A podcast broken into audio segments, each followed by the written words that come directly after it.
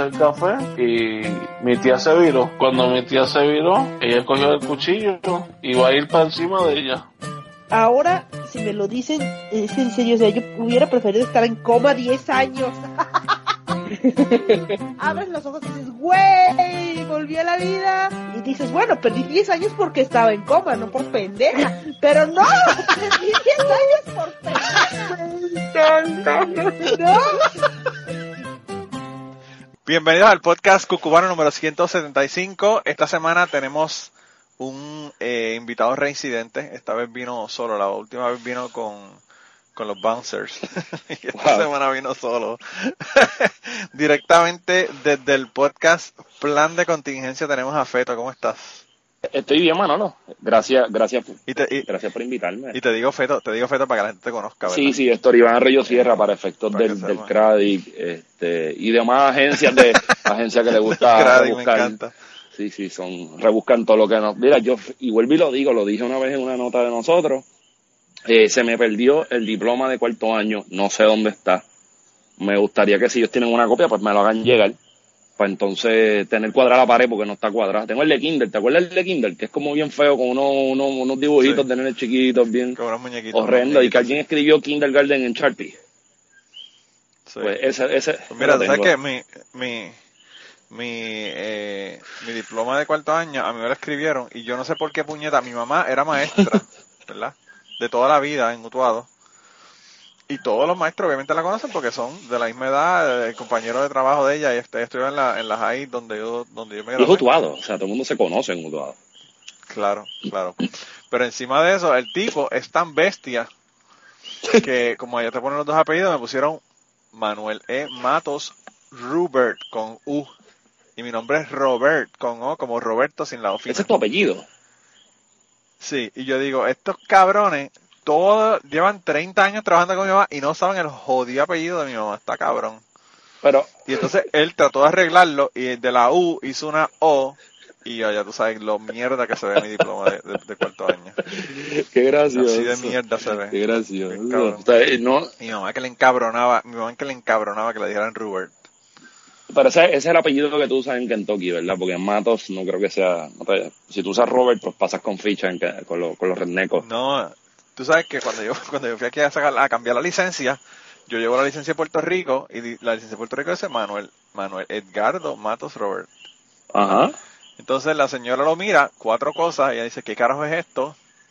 No entiendo. Entonces me dice, ok, ¿is Robert your name? Yo le digo, no, that's my mother's maiden name. y ella, ok, what's your name? Y yo le digo, Manuel. Me dice, what about this one? Y yo le digo, that's my middle name. Y le explico, y entonces al fin y al cabo ella se- parece que se confundió tanto que me dijo, ok, what name do you want me to put on the, on the, on your driver's license? Y ya a mí me dieron ganas de decirle Michael Stewart o algún otro Uy, nombre. tú está un cabrón, Michael Stewart. Dice, está un cabrón. O ponerle Michael Jordan, Michael Jordan, algo, algo así bien cabrón.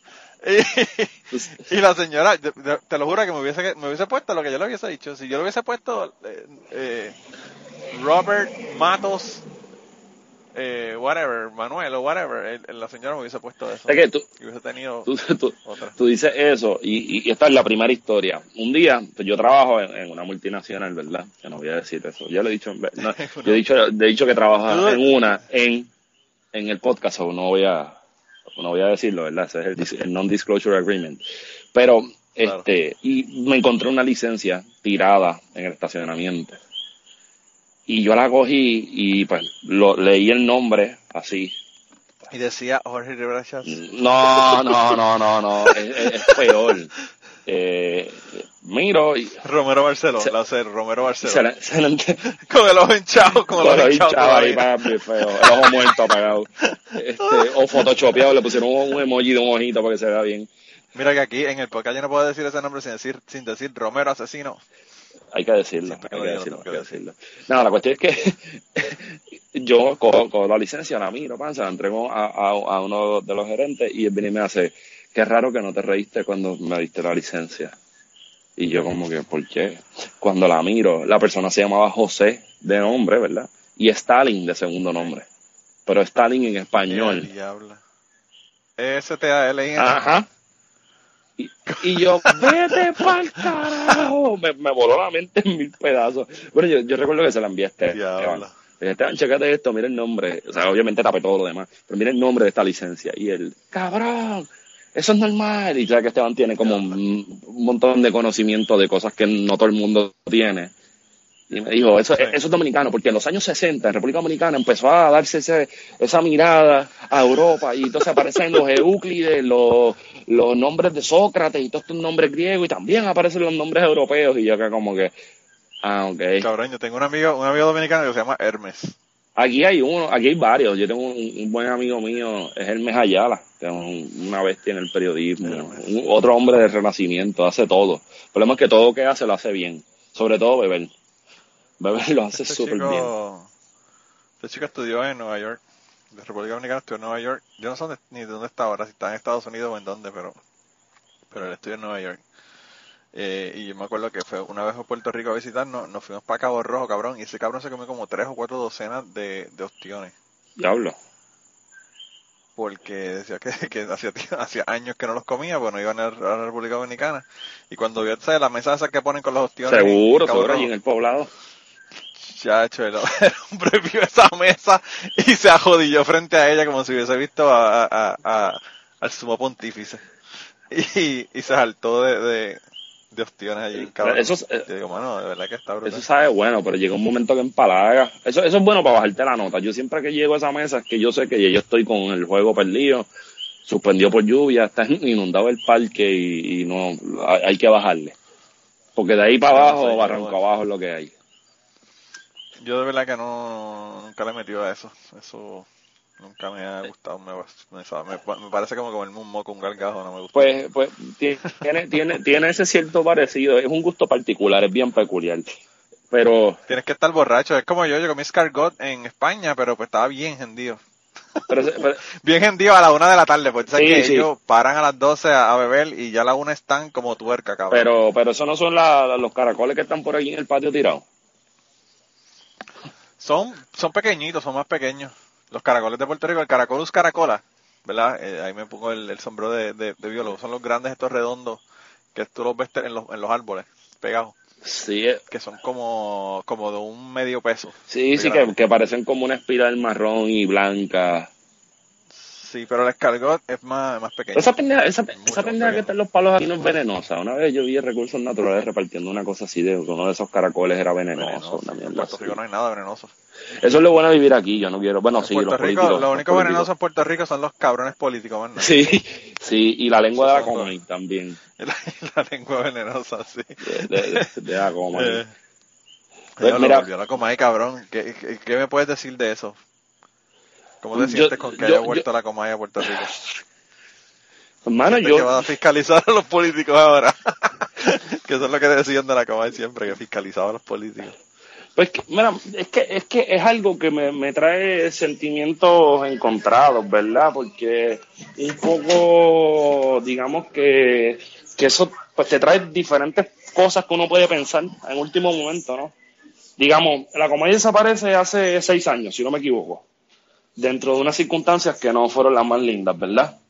Y Sí. que yo creo que, que la gente como que estaba bien encojonada con que pues este personaje andará por ahí tirándole a todo el mundo con la misma impunidad que lo hacen los políticos hoy día, que se roban lo que sea y no les pasa nada, ¿verdad? Claro. Este, se roban los chavos de la gente y pues se cogen una probatoria, le ponen, los dejan tranquilitos en su casa, mientras hay gente que se roba una mano, una mano de plátano y tiene que cumplir 5 o 6 años en cárcel. Y pues nada, como que la gente se encojonó de eso. También Cobo venía con una tradición de, de demandas por difamación, estar levantando casos al garete, porque el personaje le da cierta, cierto sentido de, de impunidad y de que pues vamos, Bueno, creaba y la opinión para empezar- pública. para empezar está, para empezar está detrás de una máscara, que ya, ya empezamos mal. Sí, es como un troll de Twitter en la televisión, más Claro. o menos, ¿verdad? Pero Sí. entonces el tipo viene, que esa es otra de las cosas que más me molesta del personaje. El personaje, eh, digamos, fomenta o, o- o- o replica ese discurso de que la vieja es bochinchosa. La mujer de cierto tipo de edad se dedica a repartir bochinches. Claro. Entonces, pues qué sé yo, yo llegué, yo tenía amistades que llegaron a trabajar en, en el canal en, en Guapa y me decían, mira, el mercado meta de esta gente son las doñas que están haciendo comidas ahora. Y ese es el mercado, no solamente es el mercado meta, es el tipo de público que tratan de, como quien dice, crear eh, esta noción de que, en, efecto, eh, la mujer, de, la mujer, digamos, baby boomer o lo que va antes de los boomers, no sé cómo se llama hasta ahora, porque yo solamente despotrico odio contra los boomers, eh, pues se dedica a eso. Pues chévere, ahí se le, sale- salió la mano cuando le tocó el caso de la Padial, ¿verdad? Que se fue al garete, le hicieron el boicot y lo tumbaron. Yo creo que la Comay, ya el espacio de la Comay había sido llenado, y lamentablemente por, por lo sé todo y por, por dando candela, que son espacios que alguna gente quiere decir que pues son de libre expresión y de prensa y lo demás, pero que a mi juicio no abonan nada a, a, a lo que pasa en el país. O sea, a mí no Yo me creo que eso es lo que pasa. Yo, o sea, independientemente de quién carajo lo hace, es la misma mierda. Exacto. Y pues, pues eso fue lo que hizo la Comay. Y de todos modos, la, la Comay, cuando estaba la Comay, habían otros programas ya que existían, que, que hacían lo mismo. O sea, Sí. la no era la única. Entonces, Pero entonces- pues, pero una lo que sociedad hicieron de fue sacaron uno y dejaron los otros. Que entonces, ¿qué, qué avance estamos teniendo realmente? Aparte de que, yo te voy a decir una cosa, o sea, tú no puedes obligar a la gente a que le guste o no le guste algo. Si la No, gente definitivamente. cafres y eso es lo que le gusta, pues eso es lo que le van a dar, o sea. Definitivamente. Pero, pero nosotros también- queremos nosotros queremos pensar que el, pueblo- el pueblo de Puerto Rico y, y el pueblo americano y, y la- y los pueblos en general son más inteligentes de lo que realmente son y, y no es así Eh, yo, yo aprendí con un pana mío y, y, pues en ese momento no acepté que era cierto pero me he dado cuenta la gente la gente utiliza y le da importancia a las cosas que son inme- inmediatas a ellos ¿verdad? Eso, eso también lo dice Eh, Esteban. A la inmediatez es lo que, lo que, lo que hace que la gente tome decisiones. Sí, porque, o sea, tú, eh, bueno, ¿qué carajo te importa a ti que estén en Venezuela muriéndose la gente de hambre? Si tú aquí te quedaste sin trabajo. ¿Entiendes? O sea, no Exacto. hay, no hay tiempo para preocuparte por Venezuela si tú tienes que buscarle comida a los hijos y no tienes chavo porque no tienes trabajo, tú sabes. Pero Eh, fíjate, ta- también, y, y saliéndonos un poco de eso, yendo otra vez a lo, a lo de esto, la- que, que me trajiste esa, esa chispetazo a la mente, el, el- estos tres programas, bueno, estos tres programas ahora con el regreso de la, de la muñeca, parece la, parece el- el- la liga del BSN, del básquet, ¿verdad? Donde hoy tienes a, a esta trabajando con la coma y en la calle y dentro de seis meses la tienes tirándola en contra en lo sé todo y En dentro de seis claro. meses está tirándola lo sé todo desde eh, dando candela y así será co- es como sí es como si solamente una liga de tres equipos un carnaval de softball y ellos se intercambian entre ellos que ahí más o menos uno podría llegar a decir también que las narrativas las construyen desde la misma forma porque son un mismo bonchecito de gente que está que tiene eso mangado o sea no y, y, y sí coincido contigo de que la gente eh, decía Lenin la gente tiene lo que se merece pero más allá de eso, la gente consume. O sea, esto, esto existe porque hay gente que lo consume. Así sea, sentado frente al televisor o el televisor corriendo después de las noticias. Hermano, a ese tipo no le podían haber pagado 5 millones de pesos si él no hubiese hecho 10 o 15 al canal. O sea, Ujú. eso, es, eso es claro. Y Yo estoy contigo. haciendo 10, o- 10 o 15 porque pues la gente lo ve obviamente. Obviamente, a mí, a mí cuando vi que regresó la Comay, todo el mundo despotricando con la Comay en, en Twitter, yo decía, cabrón, cualquiera diría que nadie la ve. Nadie la Yo- ve, pero es el primer programa de la televisión en Puerto Rico. Yo fui, yo fui uno y, y alguien me tiró, ah, este, estás con la cultureta, ¿verdad? Y por, por, por eso de definir cultureta, pues toda la gente que, digamos, pues pone por encima una cuestión más, digamos, de corte puertorriqueñista, por decir algo, no es una definición que puedo decir que es certera. ¿Tú quieres yo que no- te dé la definición de cultureta? Zúmbala, Silverio Pérez, dale, bye. La cultureta la inventó, la inventó a Wilda Carbia. Con su personaje que hacía de un tipo. No me acuerdo el nombre del personaje. Pero yo lo recuerdo, lo tengo en la mente, seguro que y, sí. y la cultureta, lo que decía la, yo soy de la cultureta, la cultura de la cuneta. Y de ahí es donde sale la cultureta. Pues entonces la definición tuitera del 2018, 19 y eventualmente, pues es una cuestión de, de, de, digamos, esta gente que se cree que es una élite por encima de los demás. Y yo no estoy en ese viaje, yo no quería, yo no estoy pidiendo que metan a Milly Gil con Johanna Rosalía a las 6 de la tarde en todos los canales o que en el canal 2 pongan la sinfónica. Pero yo creo que, que ese espacio donde se está dando este tipo de dinámica tiene la posibilidad de llevar otras discusiones que nos apremian como país. Porque a mí no me interesa qué carajo está haciendo Maripili con su vida, ni lo que está haciendo Giovanni Vázquez, ni ver los videos de, este, de, de, de, de Almighty. Tú sabes, como que estamos en una situación social en el país que se está rompiendo ese pacto social, ese contrato social que en algún momento existió, que, que da la impresión que esta gente lo que quiere es simplemente mantener a la gente enajenada de, de, su, de su inmediatez. Aunque, si, aunque esa gente, se acabe el programa, vuelva a pensar en que cómo va a tener que buscar para pagar agua, luz, carros, los impuestos, eh, y cómo las dinámicas sociales se están dando, donde la gente ahora mismo se siente que no tiene ningún tipo de seguridad por parte de, no solamente de la sociedad, sino del Estado. Y yo creo que, que, que por ahí, pues se podría crear otro tipo de espacio. Y yo creo que en gran medida por eso es que se están abriendo una infinidad de espacios en otros lados, porque tampoco los medios eh, televisivos, no quiero tirarle a uno específico, pero varios de los medios eh, televisivos no están dando espacio a ese tipo de opinión o ese tipo de ideas que yo creo que es lo que debería un poco ir dirigiendo el camino. Porque en Puerto Rico no tenemos discusión sobre nada realmente. Aún, aún con, con que era para para burlarte, ¿verdad? Con sátira política y todo ese tipo de cosas. Programas, por ejemplo, como los programas que tiene Silverio, de qué es lo que pasa aquí y esto y lo otro, por lo menos eh, criticaban y hablaban de qué era lo que estaba ocurriendo en el gobierno, de qué era lo que estaba ocurriendo en el país, ¿verdad? ahora, ahora ni eso. Como tú dices, ahora la importancia es Maripili. Sí, la importancia se ha ido a, llenarte los ojos de un montón de cosas que no, que no te están dando nada. O sea, qué sé yo, es bien triste pensar que la única, el único espacio de discusión política donde tú ves gente, y lo digo con comillas al aire, ¿verdad? Pero el único espacio de discusión política serio en, el país, y digo serio con comillas al aire, es el guitarreño al mediodía, donde te trae a dos tipos que en, vez de estar legislando por el país o preocupándose por leerse informes o lo que tengan que hacer en su gestión legislativa, pues van a la televisión a hacer papelones.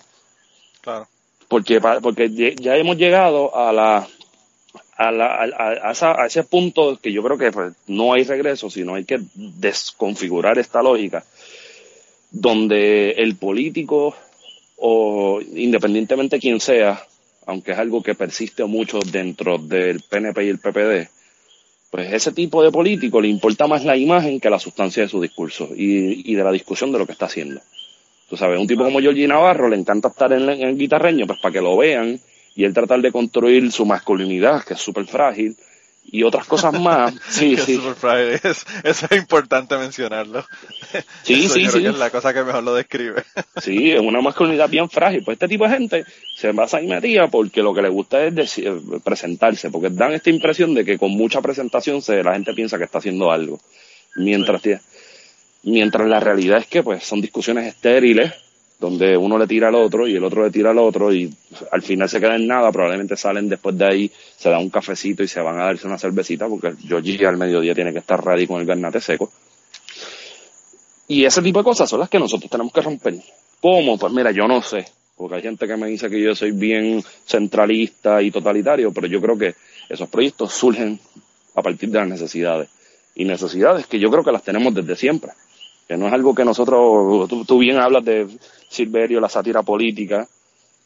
Eh, por otro lado, yo creo que un personaje, bueno, amigo mío personal de hace tiempo, pero un personaje que, que también instó a ese tipo de dinámica fue Walo Dávila con su, su programa en, en Univisión en las noches, que traía ciertas discusiones. Yo recuerdo que un día, un 8 de abril, Walo literalmente despotricó contra el gobierno del Partido Popular y del PNP por la cuestión de que en Puerto Rico no existía la celebración de, del natalicio de Betance, que empezó a hablar de las idas de Betance. Pues usted, si usted es independentista, se la sabe. Si usted no es independentista, pues también yo pienso que debería saber, porque uno tiene que saber cuáles son los postulados de la gente con la que uno no, no, no comulga, ¿verdad? No está de acuerdo, claro. Exacto, entonces ese tipo de discusiones no se da. eso es lo que a mí, a mí fíjate, a mí yo he tenido muchas personas que me han dicho, ah, porque carajo tú sabes tanto de religión y tú siempre estás leyendo de religión. Mano, porque si yo soy ateo y alguien me va a preguntar por qué yo soy ateo y voy a explicar, pues tengo que conocer el otro lado, obviamente, ¿verdad? Sí, definitivamente. Y, y eso, y eso es lo que no pasa a veces con, con las personas que están en estas posiciones, ¿verdad? Que están haciendo estos programas, que solamente ven un lado, pero no ven, no ven el otro lado. Ni siquiera, ni siquiera para, para decir, mira, por eso es que no me gusta lo que tú estás diciendo. Pero es que en el peor de los casos, Manolo, en el peor de los casos, que es lo que abunda, no saben ni siquiera definir sus ideologías políticas. Ah, no, claro que no. Y en la lista, la la gente vota, en Puerto. Rico la gente vota porque, porque el tipo tiene ojos azules porque está lindo. Sí, tam- y también tiene que ver con las campañas, porque eh, eh, yo no recuerdo si fue John Dewey, pero John Dewey, el filósofo eh, educativo eh, norteamericano, no el colegio chinchorrito que hay por ahí. Eh, en algún momento yo leí algo de él en una clase de filosofía que decía algo así como que todo el trabajo pedagógico que recibe un ser humano desde que entra a, a la escuela se puede romper o se puede totalmente eh, reconfigurar, digamos, no sé si esa es la palabra, pero más o menos para que se entienda, con una campaña política. Entonces, cuando yo leí eso, yo dije, vete para el carajo, esto tiene todo el sentido del universo. Tenemos personas que tienen unos títulos bien cabrones y tan pronto empieza el, el proceso de campaña política, tú lo puedes voltear completamente y hacerle creer en algo que ni siquiera saben lo que es. Porque la política se ha convertido en Puerto Rico en un producto. O sea, no es un espacio de discusión, es un espacio de venderte una idea. Y venderte una idea carísima, donde están guisando agencias de publicidad, están guisando un montón de gente, y, y donde no están dispuestos a ese tipo de discusión. ¿por qué, por qué la estadía es buena? Por esto. ¿Cuáles son las cosas que la estadía no trae? Por esto. ¿Por qué el ELA es bueno? Eso es dificilísimo de contestar. ¿Por qué el ELA es malo? Eso es más fácil. ¿Por qué la independencia es buena? Porque la independencia es mala. Nadie, o sea, hay gente que está dispuesta a hacerlo, pero en los espacios de medios no hay ese tipo de discusión. Entonces tú tienes un tipo como David Colón, que me parece que es un pusilánime, que se atreve a decir que pues la prensa corporativa está dominada por los independentistas, el socialismo chavista, castroyulinista, leninista, trosco, y, pues hermano, no hay que ser muy inteligente para saber que eso no es así, porque si ese fuera el caso, ¿por qué a la misma hora está él bajando línea estadista y está aquí que Cruz el Noti uno bajando línea estadista? O sea que un poco... No, y, y no solamente eso, lo mismo pasa aquí, porque aquí, aquí dicen que, que los liberales controlan, que yo no sé, ¿verdad? Porque liberales aquí eso no existe, pero los, los, los- más de izquierda, ¿verdad? En los Estados Unidos controlan los medios. Y, y realmente eso no es así, porque, o sea, si, si eso fuese cierto, no hubiese Fox News, ¿verdad? Exacto. Y no hubiesen otro montón de, de, de foros donde se plantea el otro lado, ¿verdad? Sí, no, no, no hay crítica, no hay, no, no hay espacio a la crítica. Y en Puerto Rico, o sea, yo creo que, por ejemplo, pues, qué sé yo, hay espacios donde, pues, primero, mira, no hay espacio para la crítica, digamos, desde los sectores progresistas de izquierda y los sectores independentistas. Y si nos vamos en, en el peor de los casos, no hay espacio para la, para, la, para la voz de las mujeres en Puerto Rico. Sí. Entonces, por ejemplo, el programa ese que tiraron ahora en Z93, que me parece que es una metida de pata, porque Z93 debe ser una estación para escuchar salsa, porque la salsa es lo que fucking mueve en ellos. Y yo creo que la salsa tiene esa característica que te sube el ánimo, te da ganas de beber ron y en otros casos te da ganas de hueler. Pero eh, esa era la dinámica de esa estación y meten un programa, de un talk show de discusión política como un tipo como Jorge de Castrofón, este, Gary Rodríguez, que ese sí que no tiene mucha sustancia en la cabeza, es un jaquetón de barrio, y dos o tres personas más que, se, que son parte de una élite dominante de partidos políticos con esta cierta ilusión de que ahí se está dando discusión y análisis. Y la realidad es que no hay ni análisis, ni sustancia, ni discusión. Ahí lo que se hace es bajar línea que defiende el status quo. Que eso es lo que, a, eso es lo que nosotros tenemos que aspirar. Mira, si tenemos que vivir el status quo, porque el pueblo puertorriqueño después de una discusión decidió ser happy, happy colonial por siempre, pues chévere. Yo voy a seguir luchando, luchando contra eso, porque yo creo en la independencia. Pero, pero que se dé ese proceso por lo menos. O sea, no le quites la posibilidad a la gente de sentarse a pensar, de sentarse a discutir. Porque una de las crisis más grandes que tiene este país ahora mismo es, es la honestidad. O sea, estamos buscando espacios de honestidad. Y por eso es, ya lo que clase, qué clase paréntesis. Y por eso es que un tipo como, como Santa Rosa juega con eso. Con que es la honestidad. Yo saco las cosas que no quieren que sepan. Pues mira, hasta cierto punto yo no sé qué nivel de honestidad te da a ti o qué nivel de standing moral te da a ti para tú hacer ese tipo de defensa. O proclamarte defensor del pueblo, o proclamarte fiscalizador. Pues yo creo que lo que es un, un espacio de chavacanería. Y está bien, ¿tú no chévere, crees- cool. ¿Tú no crees que los, que los nuevos medios, ¿verdad? Como el podcasting, por ejemplo, está abriendo un espacio para donde se den discusiones que no se están dando en otros lados en, en, los medios en Puerto Rico. Definitivamente. En el mundo, porque aquí pasa también. Definitivamente. Yo creo que, yo, por, eso mismo, yo creo que el desarrollo del podcast en Puerto Rico y en América Latina, y volvamos, en el mundo entero, está dando esa, está abriendo esa puerta a discusiones sin que medien eh, auspiciadores que controlen contenido, sin que medien líneas editoriales de medios corporativos, sin que, sin que, ¿sabes? Hay unas libertades, sin que la FCC te diga que no puedes hablar malo, y hay ciertas libertades, pero eso también se presta para que gente que está participando dentro de, esas, de esos espacios donde no quiere haber discusión se traten de meter. Ahora bien, chévere si se meten. Esto no es radio AM, esto no es FM, esto no es televisión. Aquí, aquí sí se tienen que sacar el pellejo, no lo sacamos sin ningún tipo de problema. Porque precisamente eso es lo que hay que defender, los espacios donde se dan esos pequeños giros democráticos, donde la honestidad y la discusión de lo que nos preocupa se puede materializar. Y yo creo que ahí es donde podemos decir que realmente está pasando algo. Y no lo digo porque colaboro con, con Esteban y con Warionex en, en un podcast, ni lo digo porque, porque pues como colaboro, pues tengo que tirar la payola al, al, al, medio. No, pero independientemente, o sea, ahora estamos hablando de política, estamos hablando de la situación del país, pero yo entiendo que, o sea, mi, mi podcast en general no es sobre política y yo entiendo que hace algo que no hace la radio, que es traer historias en donde no hay ninguna ningún tipo de, de, limitación para que la persona cuente o quiera decir lo que quiera decir, o las entrevistas, ¿verdad? También. Eh, no tiene que ser solamente serio para, para hacer un trabajo de país, sino, bueno, darle a una persona una hora para que hable, que, que los medios te dan tres minutos y te están jodiendo porque vienen los anuncios, ya tú sabes, hay que poner los anuncios y no te dejan elaborar un tema, no te, dejan hacer nada, ¿verdad? Entonces, yo pienso que eso, pues, es la diferencia y la cosa que te ofrecen los podcasts y por eso es que la mayor parte de la gente prefiere escuchar podcast a escuchar radio o a ver televisión incluso. Pues mire, yo, yo, yo, yo coincido contigo en eso.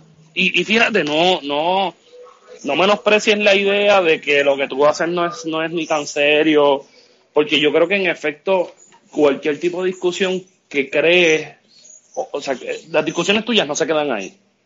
Y por ejemplo, un, y, valga la redundancia, un ejemplo que, que podemos usar en mis conversaciones contigo, que de momento te digo, ah, mira, en esta discusión esto estuvo chévere porque me hizo pensar en esta otra cosa.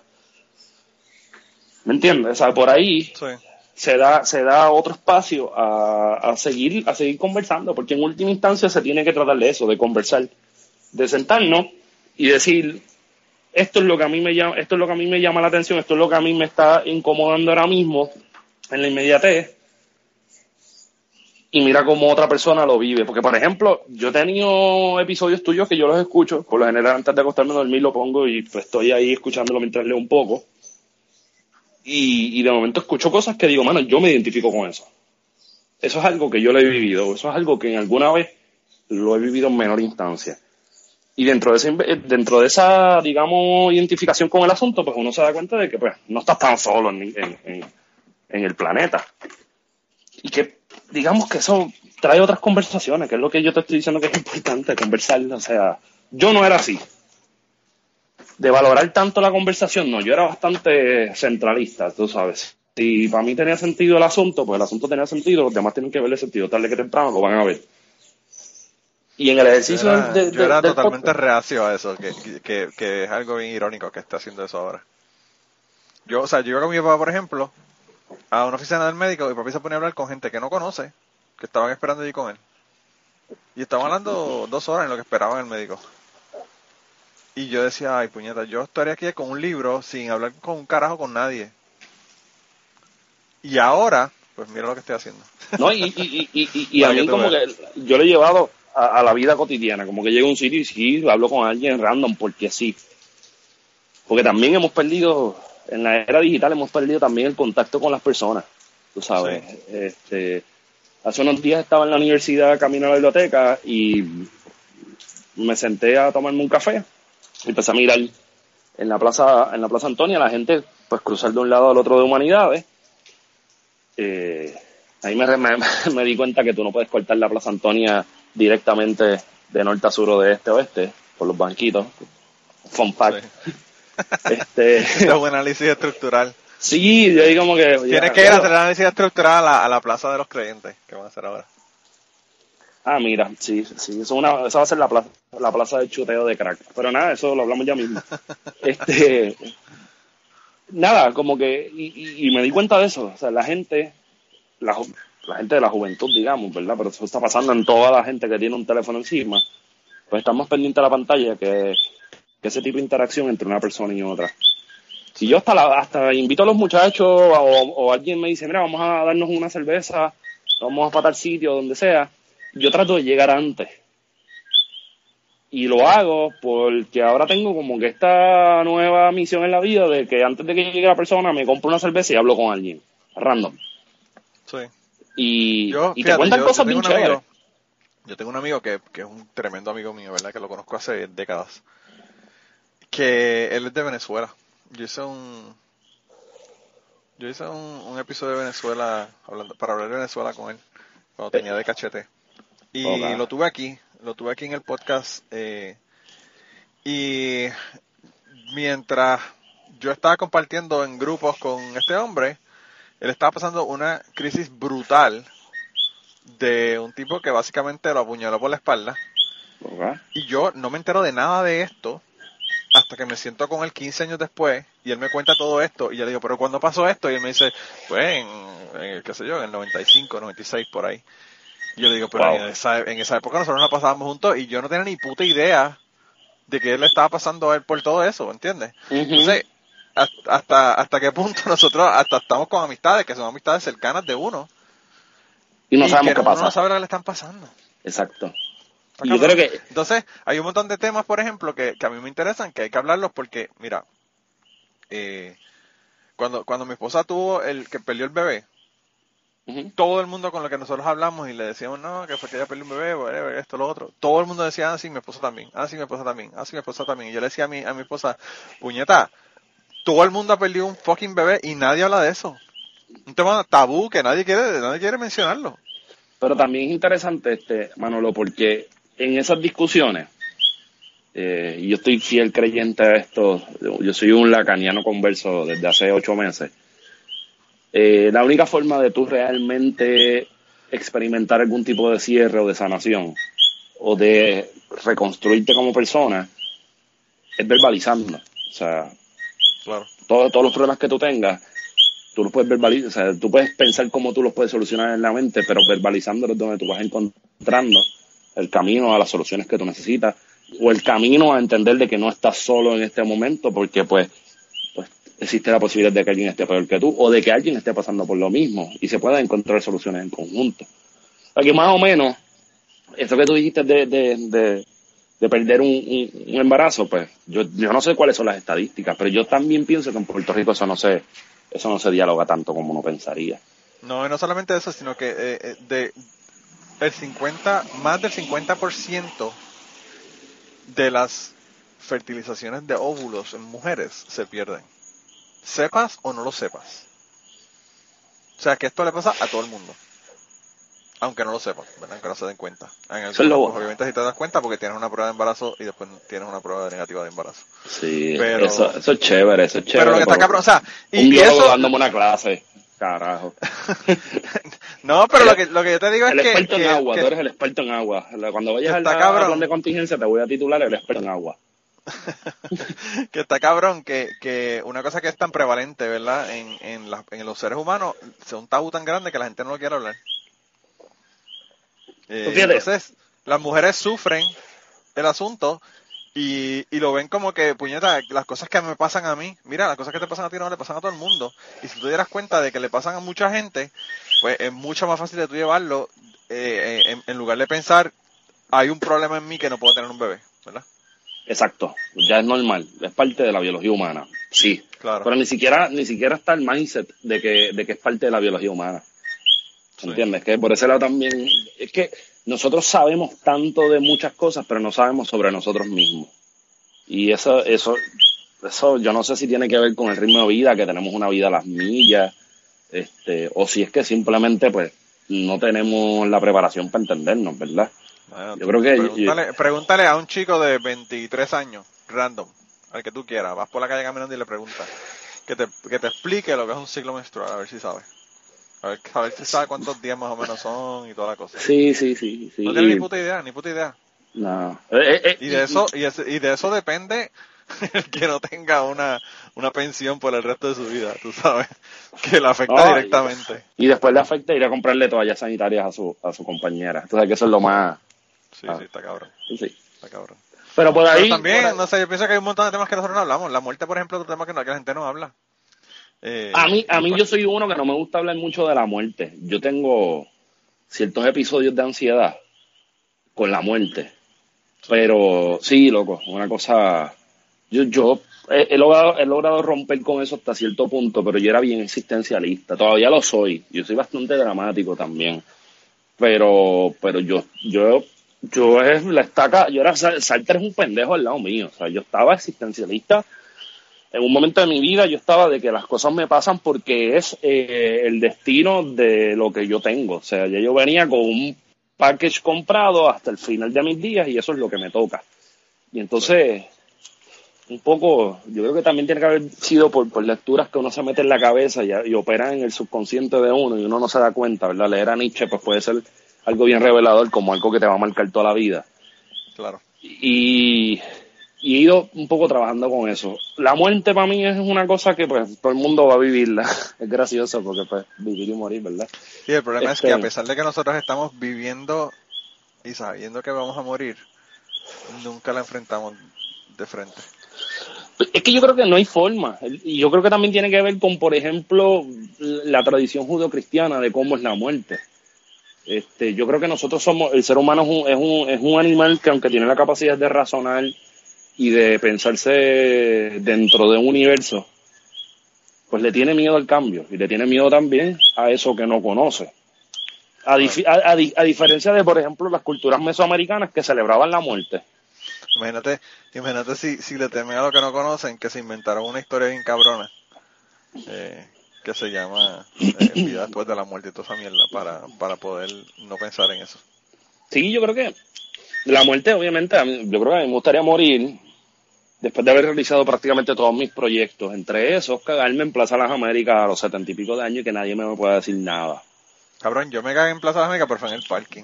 No, no, no, encima, en un pasillo, pla, eh, yo, mi meta es en unos caquis cortos con unas tenis de estas de straps blancas McGregor, típico don, y que se me, se me salga un mierdero por una de las patas y mirar a todo el mundo como que nadie puede joder con mi mierda, a usted le toca limpiarla.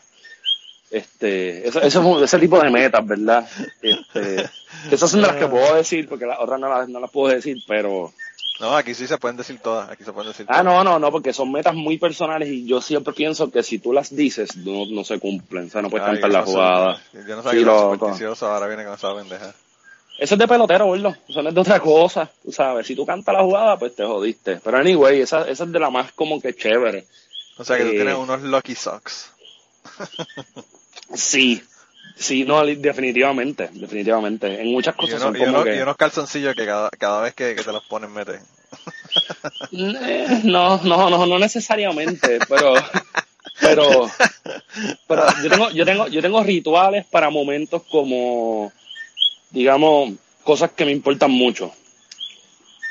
Eh, qué sé yo, una entrevista, eh, una, una cuestión familiar, pues yo tengo un ritual de cómo, por ejemplo, yo si mañana tuviera una actividad que me importa mucho, que llevo tiempo pensándola o que llevo tiempo que quiero ir con algún familiar o alguna amistad o qué sé yo, pues yo vengo y ese día pues estoy como chamaquito que va a ir a las cascadas por primera vez, o no duermo casi, me despierto temprano, cosa que no hago mucho, troto, para ver si bajo las revoluciones, desayuno, me pongo a leer, me preparo bien, si tengo que ir a trabajar, trabajo, pero cuando salga, pues ya siento que mi día fue como que productivo. Pensando en que si le metí tanto casco al asunto y se escocota y fue una mierda, pues el día fue bueno.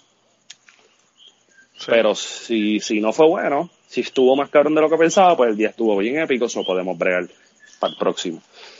Pero esas son cosas que, pues, yo no sé si es supersticioso, pero por lo menos a mí me funciona. Tú sabes, este, por ejemplo, hace como tres semanas me iba a encontrar con mi directora de tesis esperando que me diera una pela académica Este, y me reunía con ella a la una de la tarde, ya Fetito estaba levantado a las cinco, a las cinco de la mañana. O sea, yo era tazo el que iba a cortar caña. O sea, yo me levanté, yo me levanté, me estiré y fue como que, échale compa, y qué lindo el amanecer. Y, y literalmente hice todo lo que iba a hacer, llegué media hora antes, me reuní con ella, fue, estuvo súper más cabrón de lo que yo esperaba. Y pues, acto posterior me fui con, con Wario a verme para el, par de cerveza y a verlo a él matar una combinación china, porque tú sabes, él es el terror de las combinaciones chinas. Ya lo mano. No me hables de los chinos, que aquí no hay eso y eso es una de las cosas que más me afecta. Pues chinos, deberían. Mierda. Oye, mira, escuché el acento, el acento jayuyano utuadeño, el de mierda. Verde, mierda, Una mierda. Mierda. eh, Una mierda. eh, una mierda. Eso no todo el mundo lo cacha. Coño, tú llevas mucho tiempo fuera para tener mierda pegado todavía. No, hermano, yo, yo, como dice mi Twitter, yo soy eh, viviendo en Kentucky con el corazón en Puerto Rico todavía. aunque aunque yo me considero el, el menos patriótico de Puerto Rico, ¿verdad? Pero bueno. Sí, pero yo creo que, yo creo que, como dice Rubén Blades, todos vuelven a la tierra en que nacieron. Yo creo que, que, es que tú también estás lejos de un foco de diáspora. O sea, que tampoco, Estoy- tú no podrías estoy- estar aborrecido de tener gente al lado tuyo que, que, que son boricuas y que pues, tú no te identifiques con ellos, por decir algo. Porque esa nación, que esa nación allá es aquí. distinta. Yo creo que estoy aquí por eso. Para no estar cerca de los boricuas. que es una nación totalmente distinta por las condiciones en las que está, pero que no deja de ser Puerto Rico, tú sabes. Yo no sé cómo la gente se sorprende de los banchis, las tripletas y las, las, las caravanas políticas en Orlando, porque pues eso pasa acá y pues poco a poco la nación se ha ido moviendo en, en un espacio de Claro. transición, tú sabes. Claro, y los tapones y toda la misma mierda de Puerto Rico, para eso me hubiese quedado en Puerto Rico, loco. Sí, sí. Pero también, fíjate, y ahora que tú lo dices, es que también hay, hay cierto nivel de seguridad. Aquí se perdió la seguridad, eso es todo. Allá tú puedes, pues te quitas del trabajo y conseguiste otro trabajo el mismo día y empiezas el lunes. Este, y hay cierta seguridad, y la gente tiene cierta noción de seguridad a partir del trabajo. Yo te apuesto que si en Puerto Rico, obviamente con mayor participación laboral, pues la economía estaría mejor o viceversa, una economía mejor tendría una mayor participación laboral, pienso yo, no soy economista, tampoco me la voy a dar de todo, lo- pues yo creo que la gente no se iría, porque pues no habría mayor posibilidad de la gente poder meterse, No, no, si yo, si yo ganándome, si usted me hubiese estado ganando algo con lo que yo pudiese haber vivido en Puerto Rico, yo no me hubiese ido. Que seguro que no me hubiese ido. Si yo me fui de Puerto Rico en una época que todavía la cosa no estaba jodida. Ah, tú te fuiste cuando En el empezando. 2002. Ujú. Yo me fui para Puerto Rico en el 2002, que todavía estábamos eh, en esa en ese en esa ilusión de que las cosas estaban medio jodidas, pero que iban a mejorar. Sí, votando chavo, emitiendo como unos cabrones estábamos. Sí, sí. Sí. Entonces, pues, tú sabes, pero, pero, mano, yo el otro día estaba votando, votando eh, contribuciones. eh, tú sabes que se supone que tú vales 7 años de, del IRS, ¿verdad? Ajá.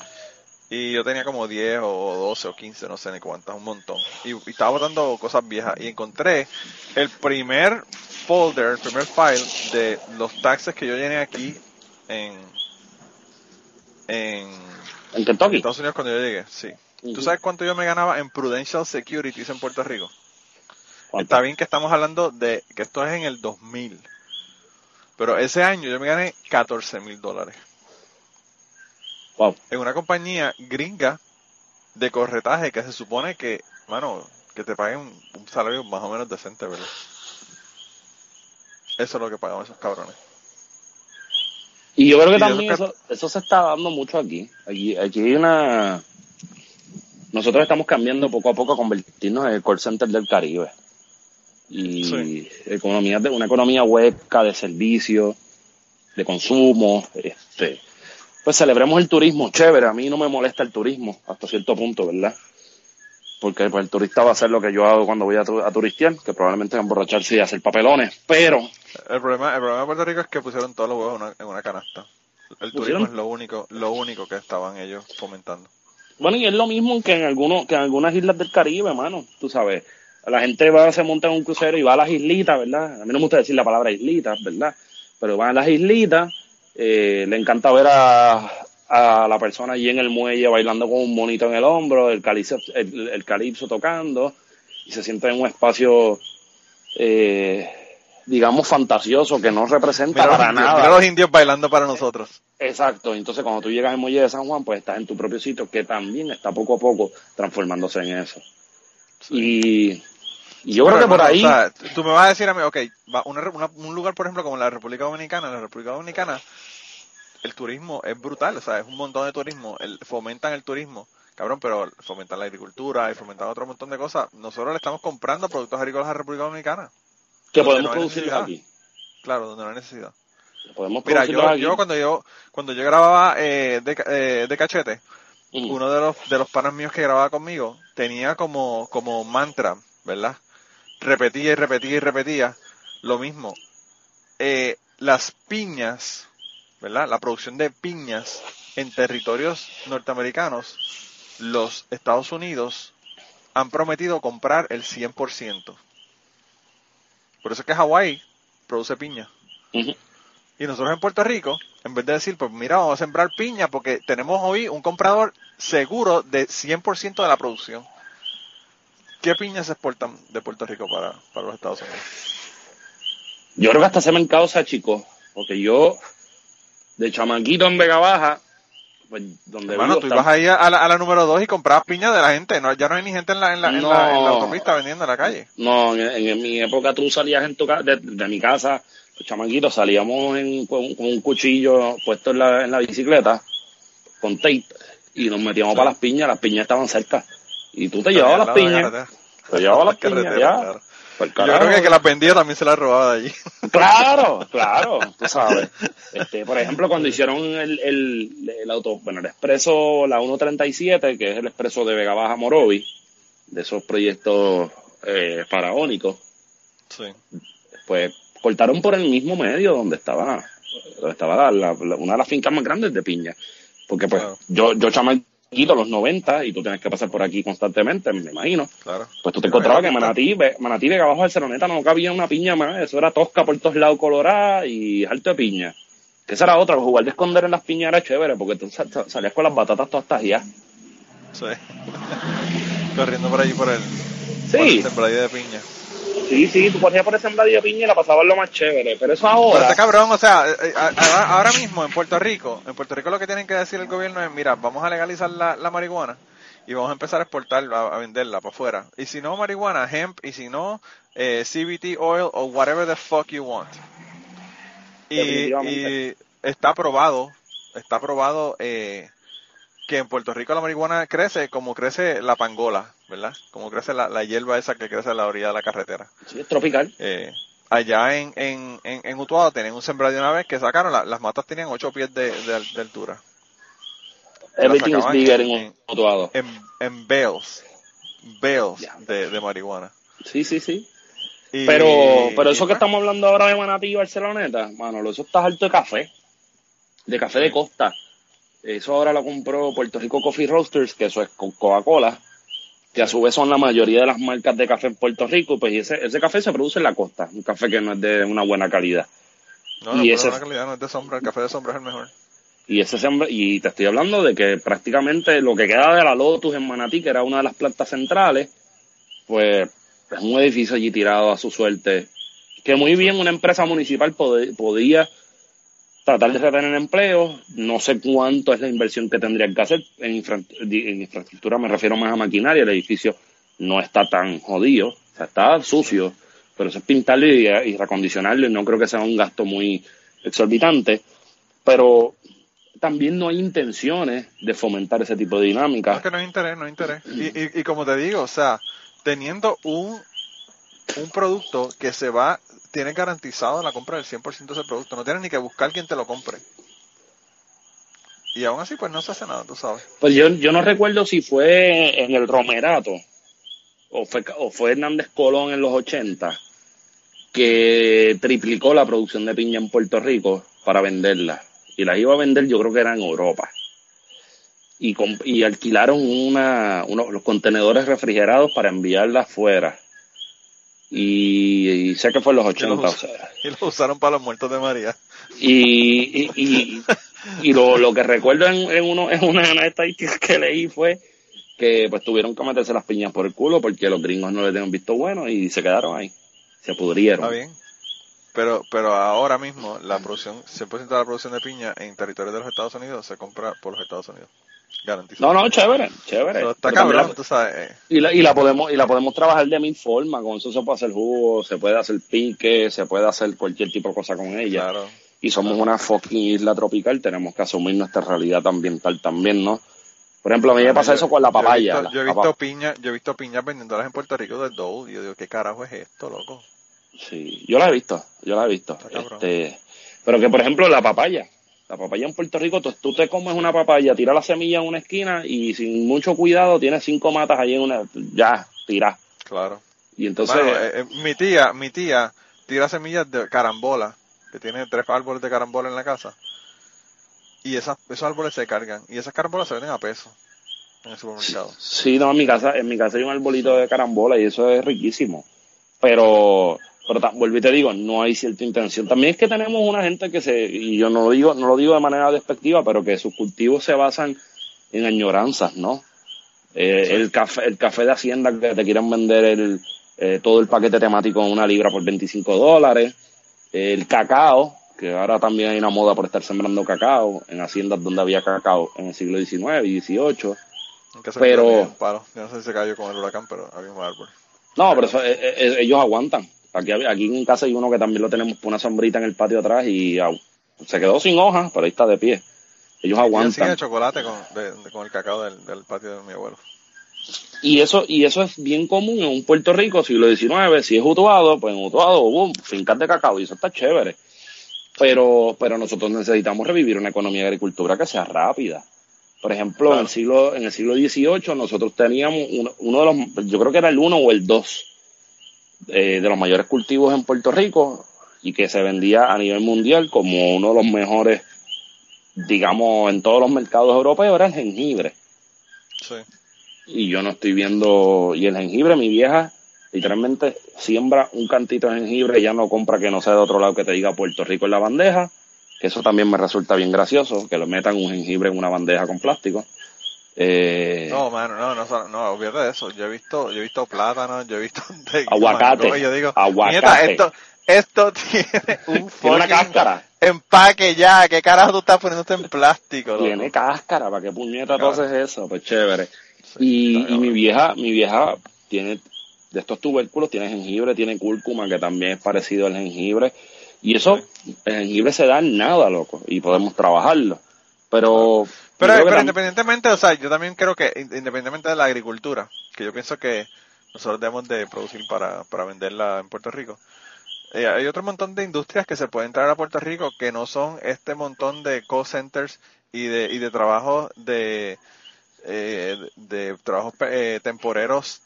¿verdad? O part-time, eh, al salario mínimo.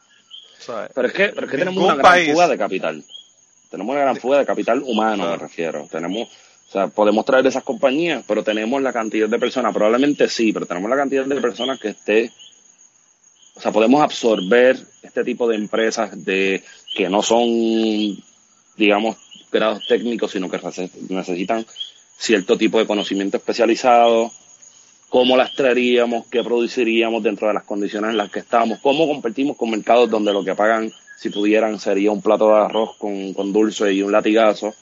Pues yo eso que tenemos sería- que... eso- yo creo que esa es la parte más difícil, las competencias con otros, con otros países.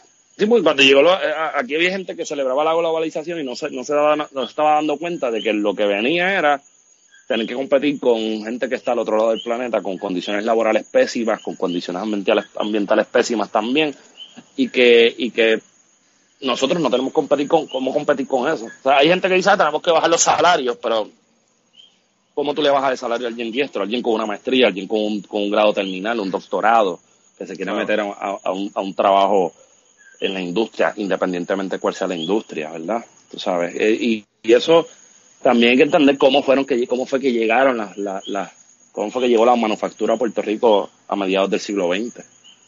Este, porque aquí hasta por- no es no es como diría Esteban, no es coincidencia que que se, se, se asentaran en, en Barceloneta y en Arecibo. Se asentaron en el mismo medio del Carso porque también querían agua gratis, querían inyectar agua a sus suelos. Entonces, Hasta mierda inyectaron ahí esos cabrones.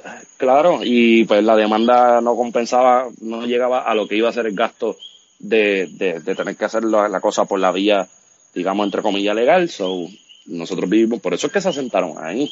Después Todavía- llegan a las todavía están piedras. limpiando, todavía están limpiando la acetona que metió ahí este Objon, ahí en. Barceloneta.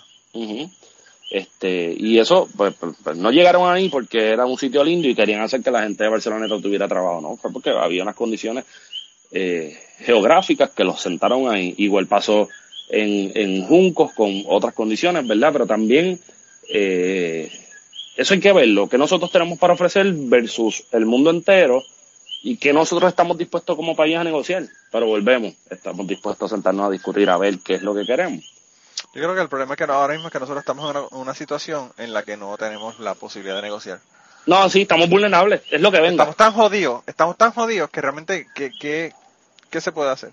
Eh, eh, El problema es que ya la cosa está bien jodida. Ujú. Y pues, eh, yo creo que, no sé, de verdad que no. eh, es una de esas cosas que yo realmente no le veo la solución. No le veo la solución. Yo creo que hay solución, pero también depende de, de, de, cómo nos visualizamos, ¿verdad? Porque a nosotros se nos ha vendido durante mucho tiempo. Y esto es pensando en un libro de Linda Colón que se llama Pobreza y Mantengo. Un librito como el 2010, 2011. Este, y en ese libro, este, Linda, Linda trata de explicar la mitología de los, de los, de los, de los cupones y de toda la cuestión de cómo el mantengo no es una cosa que existe realmente y toda la pendeja, ¿verdad? Sí. Y entonces en ese libro el, el, el, el prólogo se llama El mendigo que le dijeron que era rey. Y el mendigo que le dijeron que era rey no era otra cosa, pues de precisamente esos discursos que se permean eh, durante eh, lo largo de la historia contemporánea puertorriqueña, donde donde por nosotros nos pobre que era capitalista, donde le dijeron al pobre que era clase media. Exacto, y que éramos un país de primer mundo y que éramos este, la vitrina de la democracia, la llave del Claro. Caribe y toda la pendeja. Pues en esa dinámica, nosotros tenemos que sentarnos a pensar que, que la cosa pues ya no es así y que nunca hicimos la vitrina, siempre nos hemos quedado como un país en vías de desarrollo. Sí. Pero entonces, en esa vía de desarrollo, ¿qué nosotros podemos hacer?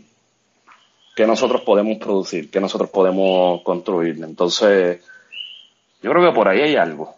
Pero eventualmente, como tú dices, no estamos en las condiciones de, de exigir. Yo te voy a decir, yo te voy a decir más. Todavía que suena un poco más fuerte lo que te voy a decir de lo que tú has dicho. Yo no confío en los fucking boricuas para correr un país. con la debacle que, que nosotros mismos hemos hecho y con la desfachatez de robo asqueroso y corrupción que nosotros hemos hecho en ese país, ¿sabes? ¿A quién vamos a poner a gobernar? Pero es que yo creo que eso, es lo- es- yo creo que eso es lo mismo que los gringos han pensado de nosotros por los últimos 100 años, la tutela.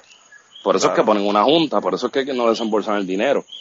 Claro. y quieren poner a alguien a que lo mangue. Pero yo creo que eso no responde. Yo creo que también, y esto es la primera vez que lo voy a decir abiertamente, yo creo que también, mano, hay una idea que como el puertorriqueño funciona, como nosotros funcionamos como país, es la, es la forma de resistir. Eh, no es fácil vivir en Puerto Rico. Yo desde que tengo uso de razón siempre he escuchado que la gente está en la lucha, en la brega. Y, y se dan se dan unas vías de resistencia. A diferencia, o sea, lo que estamos hablando con los políticos es que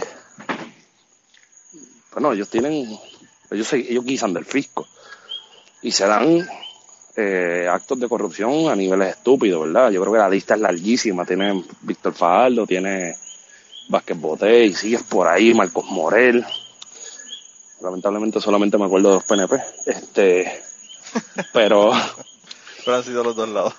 sí ha sido de los dos lados. Pero entonces también nosotros vivimos a partir de esas pequeñas corrupciones, ¿no? Del panismo, de, de tratar de mentir, de tratar de, de una mentirita piadosa para no tener que pagar tanto en impuestos, de, bueno, you name it, el pitorro. El pillo de Eh, luz y agua. el pillo de luz y agua, ¿verdad? Este, vender piri- DVD pirateado y todas esas cosas, pues son dinámicas que yo creo que son espacios de resistencia, más que todo. Yo no caigo en ello. Yo trato de, yo me mantengo, yo, si yo voy a estar analizando circunstancias políticas, históricas y sociales en un podcast, yo creo que yo tengo que por lo menos tratar de mantener mi verticalidad. Yo creo que lo único que no la puedo mantener es cuando estoy en par de palos, que pongo, me pongo gracioso y digo dos o tres mierdas. Pero pero sí como que hay, hay, hay unas formas de resistir. Porque de eso de eso también se trata vivir dentro de la dinámica capitalista de resistir. Entonces, nosotros nos dijeron que pues que la gente es vaga. El puertorriqueño es vago. Y el vago siempre pasa doble trabajo. Bueno pues si el vago pasa doble trabajo no es tan vago nada verdad Claro. Y que nosotros no somos un país eh, capaz de vivir por sí mismo. Y que dónde estaríamos sin ella, dice el sticker de la guaguita Caravan que me hizo investigar la ciudadanía en un tapón. Y qué sé yo, hermano, eh, eh, vivir las circunstancias en las que estamos viviendo, nosotros nos entregaron, tengo 31 años, yo creo que ya es, hora de empezar a meterme más en una dentro de una, meterme la idea de que eventualmente hay que tomar el poder político. Pero nos trajeron hasta aquí con falsas promesas, con que nosotros éramos, bueno, los otros días me encontré un vaso, mano, lo de, de las Olimpiadas de Puerto Rico 2004. Diablo, ¿verdad? Y yo dije, wow, o sea, este para el carajo, ya hay gente que pensaba que aquí podían hacer unas Olimpiadas. Aquí nosotros no podemos organizar ni una verbena. Y en el Fueron 2004, los, los panamericanos y, y, y por poco, ¿verdad? no, los Panamericanos del 79 fueron aquí. Yo sé. El abucheo de, de, de Homero. Claro, Y por- y por poco se lo no se dieron por, por, por el revolú de la mierda de la política, como siempre. definitivamente. Este, pero yo creo que por ahí, por ahí hay algo. Y yo confío mucho en las generaciones, o sea, los millennials, que algunos los llaman changuitos y qué sé yo, que yo pertenezco a esa generación.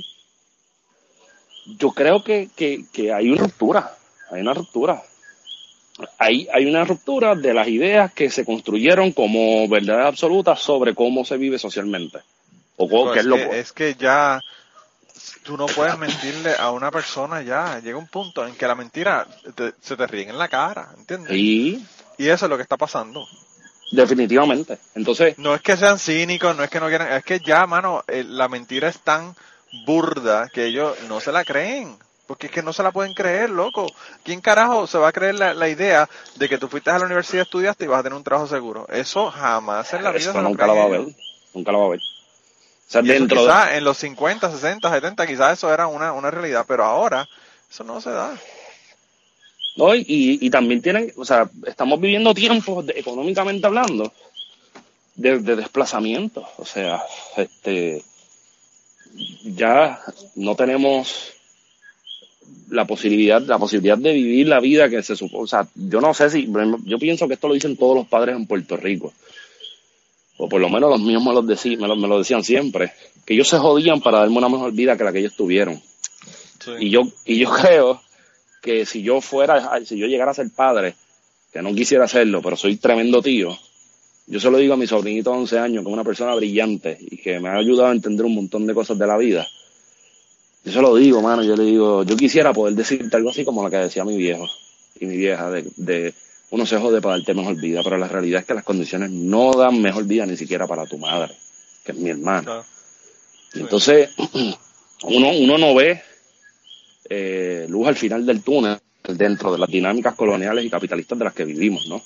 Este, porque aquí, aquí todo el mundo demoniza la repartición de la riqueza, pero todo el mundo se va a hacer, todo el mundo está chévere con meter un pesito para comprar una pizza y hacer un sejucho. Entonces, para alguna, No, y a, y a todo el mundo se le olvida cuando se trepa allá y empieza a ganarse six figures, como dicen los gringos. Pero también, Manolo, la gente que está, que está, que está corriendo el, el circo político, es eso, es un circo político. Tú sabes, cuando nosotros entrevistamos a, a bueno, no me gusta decir entrevista, cuando conversamos con, con Benjamín Torregota y que es una de las notas alcalce nuestras, Sí. Benjamín dijo algo que a mí me, me, me, me, prendió el chispetazo en la mente y era las clases políticas en otros países tienen produ- producen, el Estado tiene algo que produce, por ejemplo, pet- petróleo, en México o en Venezuela, donde sea, y esas clases políticas no se meten en el gobierno. Lo que hace es que meten a sus familias en la, en la producción de ese, de ese material o la producción de ese producto, valga la redundancia, y de ahí guisan. Aquí el guiso, que es recurrente, es el fisco del, del gobierno. Entonces, Sí, tú tienes... porque, porque aquí el gobierno, ahora mismo, eh, la cantidad de dinero de empleos por el gobierno es, o sea, el empleador más grande de, de Puerto Rico es el gobierno. Y yo no tengo problema con eso, a mí me gustan los gobiernos grandes. Pero yo creo que los gobiernos No, a mí grandes tampoco, a mí tampoco me tiene, me tiene problema. Lo que pienso es que, que es demasiado, demasiado, como te decía, poner demasiados huevos en una, en una, en una canasta. en una Pero es que, misma canasta. y, y yo coincido contigo hasta cierto punto. Lo que pasa es que yo creo en el Estado benefactor. Y creo en un Estado fuerte que te garantiza techo, trabajo, dignidad, salud, educación. Yo creo que esos son valores que tú los tienes al momento de nacer. Y que te los tienen. aquí- y que, aquí el estado en, en- el estado en Puerto Rico no te garantiza ni la fucking pensión y la que muerte. tú pagaste parte de Ah, bueno, ella. sí. Sí, sí, la muerte. La muerte te la garantizan si viene un La huracán. muerte te la garantizan. Sí, sí, Eso, eso, eso está más garantizado que la lotería. Y mira que están Vete garantizados. Maravilla para que veas las dos cruces que tienen allí en Maravilla. Sí, sí. Sí, pero, pero, pero, pero también es precisamente por eso, porque es un estado, es un estado sin estado, es un gobierno que no, que lo que, si nos vamos a la, a la sustancia o al análisis estructural del gobierno, aquí no se hace nada que no sea administrar el, el- el- erario público. Entonces, con esa administración del erario público, tú coges gente que no tiene ningún tipo de experiencia, pero tiene títulos y están conectados con el partido y le haces la vida. Porque cuatro años que tú estés ganándote un, un millón de pesos al año con una compañía que no hace un carajo y que la, y que la creaste tres, cuatro días después de, la, de, de que ganara el, el partido que se sube, te garantiza estar guisando, depende de tu ritmo de vida, ¿verdad? Si te compras un Maserati estás bastante pillado, pero, hay, ciertas garantías, la estabilidad, la estabilidad social, la seguridad que estamos hablando hace tiempo, que se está rompiendo, eso no le está afectando a gente que está guisando con el gobierno. Eso no le afecta al hijo del secretario de Hacienda, que es un hijo talentoso y que él no tiene culpa de haber sido mejor que los demás. Bueno, pues yo sé de gente que tiene mejor preparación que el hijo del, del secretario de Hacienda, que tienen investigaciones de alto calibre a nivel mundial en universidades dentro y fuera de los Estados Unidos y no consiguen tener una vida digna. Y este chamaco le ca- cayó en hermano, porque paracaídas. yo me fui de Puerto Rico, yo no conseguí trabajo. Yo lo que tengo, yo en ese momento lo que tenía era un bachillerato, pero no conseguí trabajo para trabajar en lo que yo estudié. Por eso fue que yo me fui. Oye, eso está cabrón, eso está cabrón, porque hacia eso es lo que tenemos que también romper. Tenemos que romper con las relaciones de padrinazgo, tenemos que crear el espacio de que la gente logre las cosas porque tiene los méritos y porque tiene las ganas de, trabajar. Aquí, aquí hay un pueblo. Yo, yo, yo no me creo esa mierda de que aquí a la gente no le gusta trabajar y quiere todo fácil. Yo creo que aquí hay un pueblo que sale a trabajar todos los días por la mañana y que pasa todos los problemas que tiene que pasar y que cada vez se vuelve más apático a la cuestión política porque no siente que le están hablando claro, porque no siente que, que, que cualquier cosa que establezca va a ser escuchada. Porque Hermano, aquí y, el, y el que no está trabajando, y el que no está trabajando eh, en récord, está trabajando por debajo de la mesa haciendo tripletas en una esquina. Claro, Y el que no, está trabajando fuerte con cojones en un punto de droga. Porque eso Exacto. trabajan fuerte con cojones. Claro, claro que sí. O sea, desarrollar pero eso- un punto de droga tampoco es, eh, o sea, eso es ser un empresario. Exacto. Eh, tú- tú- y, y qué bueno que lo trae. Tú vienes y dices eso, y uno se pone a pensar y de momento hacen una redada a los federales que les gusta el teatro de enseñar todo y demostrar Claro. que están haciendo algo y qué sé yo. Y ponerlo de en momento- la mesa para que todo el mundo lo vea. Exacto. Y de momento sale, y de momento sale Rosa Emilia con la boca viral y dice dos o tres cosas. Y, y mano, a mí las cosas que me vuelan la mente es cuando te dicen, esta organización en los últimos cinco años movió más de 32 millones de dólares. Y yo digo, vete para el carajo. O sea, al margen de la ley, movieron esa cantidad de dinero que tienen el, que el tener. nivel de organización que tú tienes que tener para mover esa cantidad de dinero está Exacto. cabrón. Exacto. Está cabrón. Y entonces, Y si tú te pones esa mente eh, mente como ahí. CEO de una compañía, pues ya tú sabes. Eh, podría eso- ser lo mismo. Eso es lo que yo iba, eso es lo que yo iba. O sea, tú tienes gente que probablemente, ¿verdad? no sé, esto es algo que nunca lo vamos a cuantificar, ¿verdad? Pero tú tienes gente que, que pudieron ser mentes, que fueron mentes privilegiadas que entienden cómo opera este, la- la- la- la- la- el organigrama de una empresa y los perdiste producto del narcotráfico. Claro. Pero es que mientras, mientras el punto te garantice estas cuestiones del consumo, porque el consumo también nos tiene bastante jodidos, tú tienes que lograr tener el carro más chévere, el teléfono más, más duro, eh, Claro. las prendas, la ropa más dura, lo antes posible, independientemente de cómo tú lo logres. Sí. Entonces, nosotros, para tú tener un título bueno, o sea, ya, ya tener un título, un grado terminal en Puerto Rico no te garantiza nada. Imagínate tener un grado técnico, que eso está proliferando en todos lados. Pues, el punto va a seguir siendo llamativo. Estar al margen de la ley va a seguir siendo llamativo, va a ser por encima del 725. ¿Cuánto dura? Pues no sabemos. Puede durar un montón como puede durar poco. Pero ahí no se paga, ahí no se paga, o, vas a la cárcel o mueres dentro de las dinámicas de, del- del bajo mundo. Que lo mismo pasa dentro del sistema capitalista, eh, digamos corporativo, digamos de consumo. O sea, cuando Walmart llega a un sitio y abre un Walmart, también va a matar a las farmacias que están cerca y va a matar al colmado de Don Vitín y va a matar a todo lo que está alrededor. Y es la misma dinámica del punto, lo único que lo hace sin una violencia física, pero lo hace con otros tipos de violencia que no se ven, me diría que él, pero se sienten. Basta con, yo recuerdo chamacos, 14, 15 años o 13, que muchas de las compras que yo hacía con mi vieja eran en el pueblo Manatí, porque el pueblo de Vega Baja siempre ha sido, el casco urbano de Vega Baja siempre ha sido un espacio hostil por la, por, pues tenía el Alto de Cuba y eso, está el Alto de Cuba allí, so, eso no es un sitio muy friendly, digamos, ¿verdad? Lamentablemente, una comunidad bien fuerte por los viejitos que viven allí, pero una comunidad bastante, digamos, no quiero decir violenta, no son violentos, pero son bastante complejos o complicados. Y, Sí. y mano, llegó Walmart con un Walmart Supercenter a Manatí, lo celebraron con bombo y platillo, y va a generar no sé cuántos empleos, y esto y lo otro. El casco urbano Manatí murió. Por completo.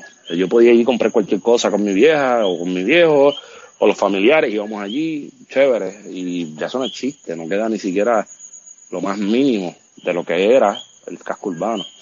Y eso también pasa con el punto, tú sabes. Pero aquí también tenemos que hablar de otro tipo de dinámica, como como un país que no produce armas entra tantas armas, porque los federales parece que tienen miopía, porque controlan las fronteras de Puerto Rico, pero entra todo. Eh, la, brecha de la desigualdad social, porque también durante los últimos 70 años, 80 años probablemente, el, Estado se ha dedicado a confinar la gente dentro de lo, pues, los caseríos y dentro de las barriadas, levantar estas murallas para encerrarlos allí. Como el Estado de Papadot, ¿verdad? De, de Rosselló Padre, se metió en estos sitios y los repartió cantazos, hizo de todo en los, en los 90 como la contestación del Estado a quien tiene el monopolio de la violencia. Pero hoy día, pues, el país es muy distinto. Siguen ejerciendo las mismas formas de tratar de acabar con algo que no se va a acabar así de fácil y que la única forma de acabar apunta a la, despenalización de todas las drogas y a la búsqueda de lograr mayores garantías sociales, entiéndase, educación, trabajo, salud, techo y seguridad pero no creo, al igual que como estábamos hablando de la agricultura, no creo que el gobierno de, de rojos y azules esté consciente de la magnitud del problema y todo apunta a que no tienen la más mínima idea de cómo se soluciona. Porque pues tú sabes que en Puerto Rico te van a poner a alguien a dirigir corrección y va a ser un abogado. O sea, no alguien, no un especialista de la conducta humana. En educación pues te ponen a, a Julia Bracitos Bonitos Kelleher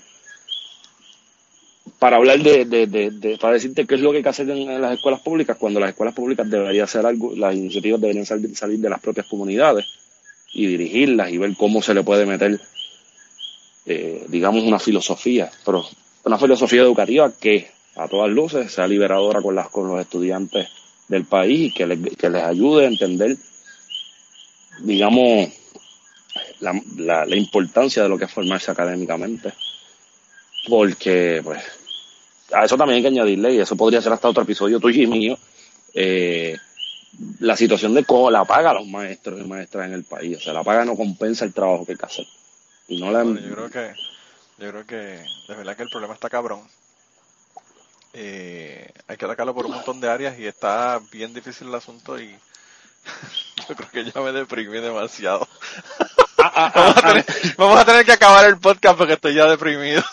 No, pero yo creo, yo creo que la solución pues es un poco, es una, un poco idílica de mi parte, pero yo creo que la solución es derrumbar el, el, el- el gobierno como lo tenemos y derrumbarlo no en cuestiones, no lo estoy diciendo físicamente, sino estructuralmente.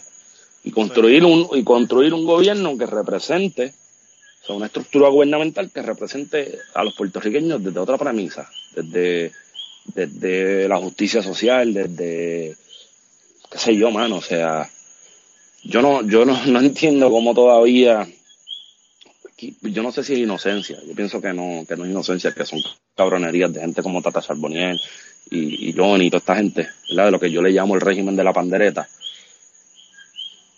Pero esa desconexión que tienen con, la, con lo que está pasando en la calle, o sea, chévere que la gente se haya alarmado con el tiroteo que hubo en, en Isla Verde. Pero ese tiroteo alarma en Isla Verde porque es zona turística, pero lo más seguro en el, en el, en el caserío Ramos Antonini En otros se lados pa- es de todos pa- los días.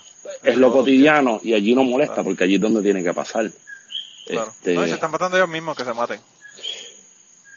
Exacto, también esas otras, se están matando ellos mismos, que esa es la forma de librarte de culpa, tú sabes, me curo en salud, eso es un problema de ellos, yo no los mandé a hacer eso. Bueno, tú no El problema, a hacer el eso. problema pero- ocurre cuando ese tiroteo mata a alguien que no tiene que ver con el tiroteo. Entonces dije, ay, bendito, el pobrecito estaba en el medio del tiroteo. Pero, pero, cuando son eh, los, los, los, los, los del punto que se están matando ellos mismos, eso no le importa un carajo a nadie. Exacto. Por, ejemplo, ahí me trae a la mente el caso de dos casos muy lamentables en sus propios méritos. El caso de, de Estefano, ¿verdad? Que, que en un intento carjacking lo matan. Y el caso de- del trompetista, del baúl del carro. Son dos casos totalmente distintos, dos clases, dos clases sociales muy distintas. Y entonces yo recuerdo que, que hasta fui a los periódicos a, leer cuando no, la, la fecha no la tengo, ¿verdad? Yo no soy un buen historiador con las fechas, pero en, en sustancia, los comentarios que se daban sobre el asesinato de Estefano lo veían como un vil asesinato, que lo fue, pero como alguien que no tenía que morir por esas condiciones y por alguien que no hacía nada y qué sé yo. Cuando se da la primera, la, la portada de que encuentran el cadáver de este muchacho en un baúl y qué sé yo qué diablo, creo que era así, no recuerdo muy bien, eh, el trompetista, pues de momento todo el mundo se volcó a decirle, ah, es del caserío, le pasó por esto, le pasó por esto otro, le se lo buscó. Y entonces imbri- imbrican clases y biología a la vez y crean una bomba de tiempo. Y, y eso, esos discursos son peligrosos, porque también no solamente hay que romper con el gobierno, o sea, con, las formas en que el gobierno está administrando la colonia, y no solamente hay que romper con la colonia dentro de una dinámica de colonial, tenemos que atrevernos a pensar desde, esa, desde ese registro de colonial, sino que también tenemos que romper con las mentalidades. Y pues eso es algo dentro de lo que diría Braudel de largo alcance. Hay cosas de, corto, de corta duración que son de momento cambian, hay cosas de mediana, pero en largo alcance tenemos hasta el boxeo, que es premoderno y nos gusta a algunos. So que por ahí, por ahí hay, hay una discusión que yo creo que la vamos a seguir teniendo en la medida de que las condiciones sociales en Puerto Rico se siguen deteriorando y en la medida de que se sigue presentando gente a la palestra pública con intenciones políticas sin ningún tipo de contenido. Yo creo que esas discusiones se están dando dentro de la academia, fuera de la academia, en las panaderías, en las cafeterías, en las barberías. Este, y yo creo que, que, que hay un pueblo cansado. Ahora bien, ¿cómo se canaliza esa rabia, ese cansancio en, uno, en un proyecto de acción política? Pues ahí está, ahí Ya, está lo difícil. Eso ya es más complicado, claro. Sí, es, ahí está lo difícil. Oye, Manolo, Pero, hermano. antes, antes, no, no irte todavía, que nos falta un solo tema para cejar. ¿Cuál? ¿Cuándo nos vamos a dar un whiskycito en la plaza esa? Pues, hermano, deja ver cuando yo voy para allá. Yo voy para allá este año. Así que este año eh, nos vamos a darle el whiskycito. No te puedo la- decir ahora mismo cuándo, pero este año voy para allá. Pero ti- tiene que ser después de Semana Santa, en la plaza esa de la fe, que se llama la plaza, Sí, en la, en la Plaza de los Creyentes. de los De creyentes. los Coño, creyentes, de los creyentes. a mí esa plaza, esa plaza. Mira, pero, pero yo no me puedo ir sin que le digas a la gente para que ma- mandarlos para allá para plan de contingencia, que este mismo tipo de cosas en las que ustedes hablan allá. Bueno, yo, yo antes de eso, ¿verdad? Me tomo el atrevimiento de ex- exhortarlos a que eventualmente se unan a la campaña de lograr realizar la nota al cárcel número 51 con doña Miriam Ramírez de Ferrer. La doctora Ramírez de Ferrer para nosotros es un personaje político sin igual que nos encantaría tener una conversación seria con ella. O sea, no es para joder, realmente no es para joder. Queremos ver qué le pasa por la mente a, a, a Miriam, porque hay veces que uno lee unos tweets de ella que Miriam parece más bien militante del 26 de julio cubano y hay otros días que me parece trompista hasta lo último y a nosotros pues nos gustaría un poco tener esa conversación con ella. Auscultar, auscultar a ver qué es lo que está ocurriendo. Exacto, y entonces pues estamos, esa es una de las metas que tenemos. Así que y... gente, miren a ver cómo le consiguen ese invitado, esa invitada al, al, al plan de contingencia. Y pues por lo demás, pues plan de contingencia, un podcast que corre Esteban Gómez, Mariano Expadilla y este servidor, este Iván Arroyo. Subimos contenido dos veces a la semana, si se puede, ¿verdad? Eh, formatos de episodio que son un poco joder con la realidad y la actualidad y darle un poco más de profundidad que no lo vas a escuchar en los sitios donde se comen croquetas por la mañana. Y las notas del calce, que son, pues, en algunos casos son profundidad de nosotros tres sobre un tema o la discusión sobre algo específico con un invitado. Eh, la más reciente fue con Juan Pablo Díaz, está buena. Sí, empezamos, empezamos, empezamos hablando de, de leer Fryer y un par de cosas más y creo que, que, conversaciones honestas es lo que nos caracteriza, ¿no? Tirando una que otra línea sólida de lo que a nosotros nos preocupa y que creemos que por ahí se puede parir algo. Ya esta semana subo una que voy a tirar la primicia, fue con el licenciado Rolando Emanueli. Oh, wow. Hablamos sobre cofina y un par de cositas más, hablamos de promesas, hablamos de rutas alternas a promesas. Un, es un episodio bastante chévere, una nota al calce bastante chévere, densa, llena de mucha información, pero este, para el sano entretenimiento familiar y el goce de las almas de aquellas personas que nos escuchan. Y, y pues nos pueden seguir. En el mismo sitio que consiguen, que consiguen este podcast. Vayan uh -huh. se suscriban. Eh, le tienen que mandar un saludo a, a, a, la, como le dije a Esteban, a tu seguidora alemana boricua. Eh. A Saraí, a Saraí. Ven, la añadí en sí. Twitter. Manolo, gracias por hacerlo. La añadí en Twitter. Este, no le he escrito ni nada, pero agradecido que nos está escuchando desde la Alemania buena, del otro lado del charco. Sí. Este, y, y, y, pues nada, mano, de, de, verdad que sigan el trabajo que están haciendo, de verdad están haciendo un trabajo bien cabrón y me gustó un montón. Eh, yo creo que gracias, gracias. Más, más gracias, podcasts gracias. como los de ustedes. Y sabes que está en tu casa cuando quieras venir, regresas, mano, y tú sabes que eso me avisas y nos sentamos y hablamos. Como tú para, para la próxima me voy a enfocar solamente en hacer una lista de las cosas que me pasan cuando estoy borracho. O sea, es súper buena.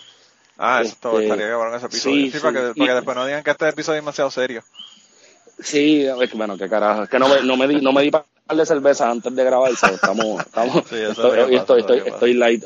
Ay, vaya, bueno. Pero las historias, las historias de borrachera siempre nosotros las aceptamos en Cucubana. Eso siempre es algo bien importante para nosotros.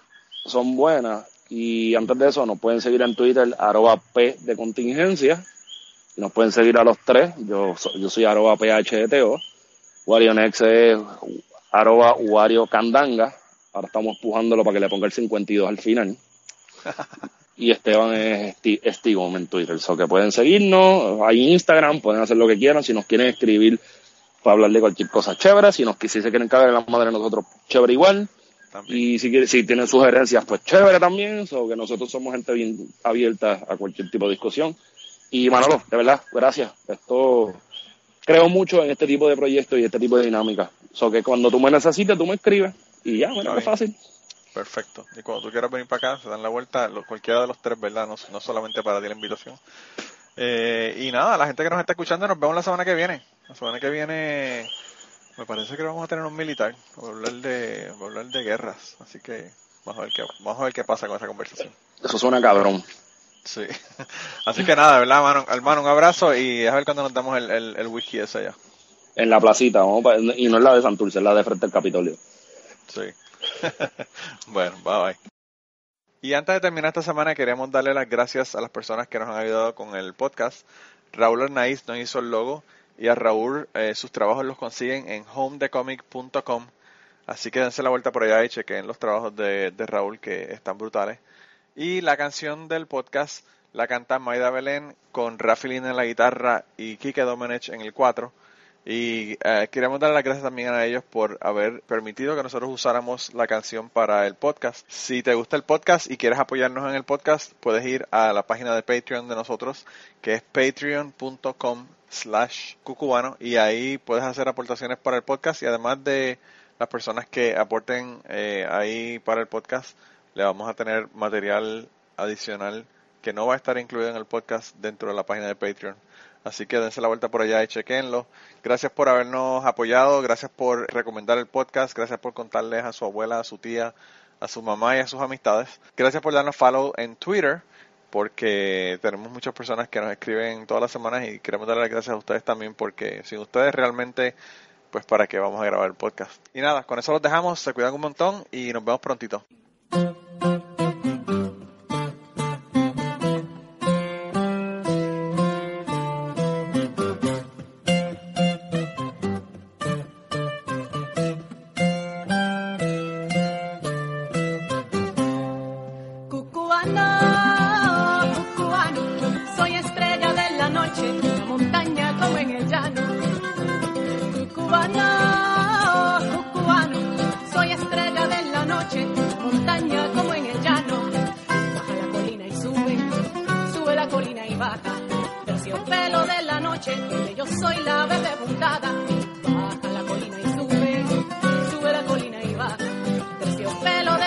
Yo soy la verde puntada. Terciopelo de la noche, yo soy la verde puntada. Y digo